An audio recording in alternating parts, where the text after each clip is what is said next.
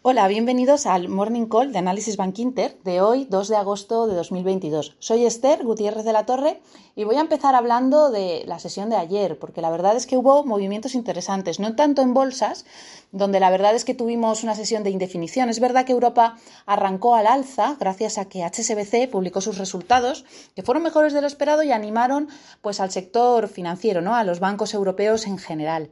Sin embargo, pues la indefinición fue imponiéndose conforme avanzaba la jornada y finalmente vimos pues cierres ligeramente negativos tanto en Europa como en Estados Unidos. Los movimientos más relevantes en este caso vinieron por el lado del petróleo. Ayer la macro no ayudó nada a las bolsas y muchísimo menos al petróleo. Tuvimos datos de PMIs manufactureros que la verdad es que fueron claramente peores a lo estimado.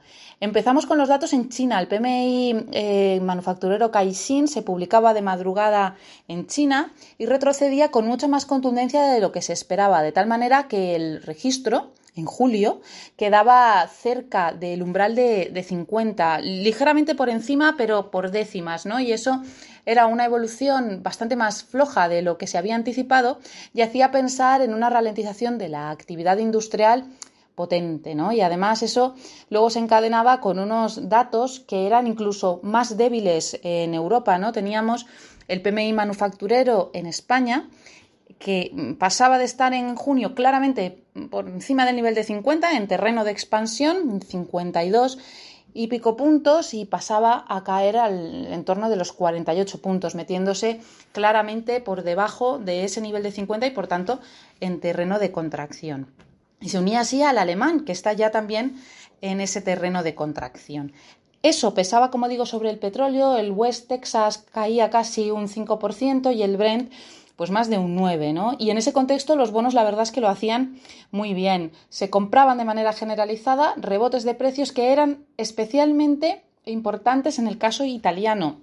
Aquí, pues muy favorecidos porque parece que el futuro posible gobierno que emergería de las elecciones anticipadas que se celebrarán en el país, pues va a ser más proclive ¿no? a respetar las reglas fiscales que se han acordado con la Unión Europea. Y eso pues favorecía que el recorte de la TIR del 10 años italiano pues fuera cercano a los 13 puntos básicos. ¿no? Hoy la verdad es que el día eh, se presenta más negativo para bolsas. De hecho, Asia viene con caídas importantes y es que Nancy Pelosi, que es la presidenta de la Cámara de Representantes en Estados Unidos, está de gira por Asia y después de mucha especulación sobre una posible parada en Taiwán, pues confirma o, parece que así va a ser que va a visitar ¿no? la isla. Eh, esto preocupa porque China amenaza con tomar represalias en el caso de que finalmente Nancy Pelosi pues decida hacer esa parada, que parece además, según eh, pues, eh, Bloomberg, Reuters y demás, que podría ser incluso hoy mismo, ¿no? Eso, como digo, nos sienta bien en bolsas Asia cae y pensamos que lo más lógico es esperar que esa sea la misma evolución en la sesión regular aquí en Europa y en Estados Unidos. Entre otras cosas porque vamos a vivir una sesión en la que no va a haber nada relevante por el frente macro. De hecho, lo que tenía que suceder ha sucedido ya, y es que el Banco Central Australiano ha subido tipos en 50 puntos básicos, los deja en un 85 era lo que se esperaba, es la cuarta subida consecutiva y sin embargo el mensaje tras la subida ha sonado un poco dovish, ¿no? Se habla ya en mercado de lo que, que lo que ha hecho el RBA es un, un dovish hike al estilo del que vimos en la reunión de la semana pasada de la Fed. ¿no? Por un lado, el RBA está decidido a combatir la inflación. La tiene en el 6,1% en junio y tiene un objetivo a medio plazo que se sitúa en torno al 2 o el 3%. Pero por otro, está preocupado ¿no? por las consecuencias que esas subidas pueden tener sobre una economía que ya está ralentizando. Así que de alguna manera lo que hace es no mostrarse tan contundente en su objetivo de alcanzar un tipo neutral del 2,5 y mostrarse más data dependan, ¿no? Ir actuando conforme vaya viendo que salen los, los datos sin tener un camino preestablecido eh, para su política monetaria. Y con eso, pues el AUSI, el dólar australiano, lo que hace es aflojar ¿no? esta, esta madrugada. Eso es lo más relevante que vamos a tener en macro. Es verdad que habrá alguna comparecencia de algún eh, eh, miembro de la Fed, en este caso Evans.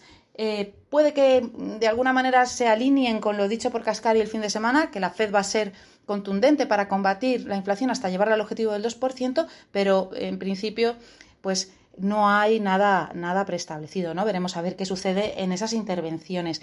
En el lado de resultados empresariales es verdad que hay bastantes cifras en Estados Unidos, pero también lo es que lo que son los nombres pesados, las compañías que marcan la dirección del mercado ya han publicado. Y en España lo que destaca es Siemens Gamesa, con unas cifras que decepcionan y que además muestran pues, una nueva rebaja de, guías para el conjunto del ejercicio. Aunque estas cifras, además de esperarse que ya fueran débiles, pues tendrán un menor impacto porque la compañía pues, está eh, siendo objeto de una APA por parte de su matriz Siemens.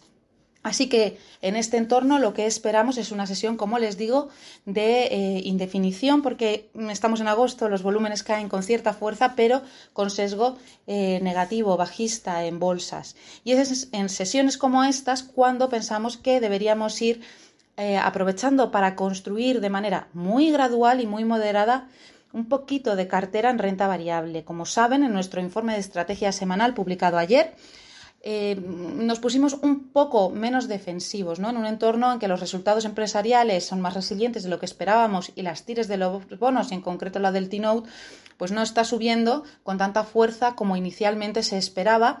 Lo que hacemos es aumentar en un 5% la exposición que tenemos en carteras en cada uno de los perfiles a renta variable. Un movimiento muy ligero y muy moderado que vamos a ir construyendo en sesiones en las que veamos retrocesos puntuales en bolsas. Ya les digo, movimiento gradual, muy moderado, el entorno no está exento de riesgos, lo vamos haciendo sin prisa pero sin pausa. Muchas gracias por su atención.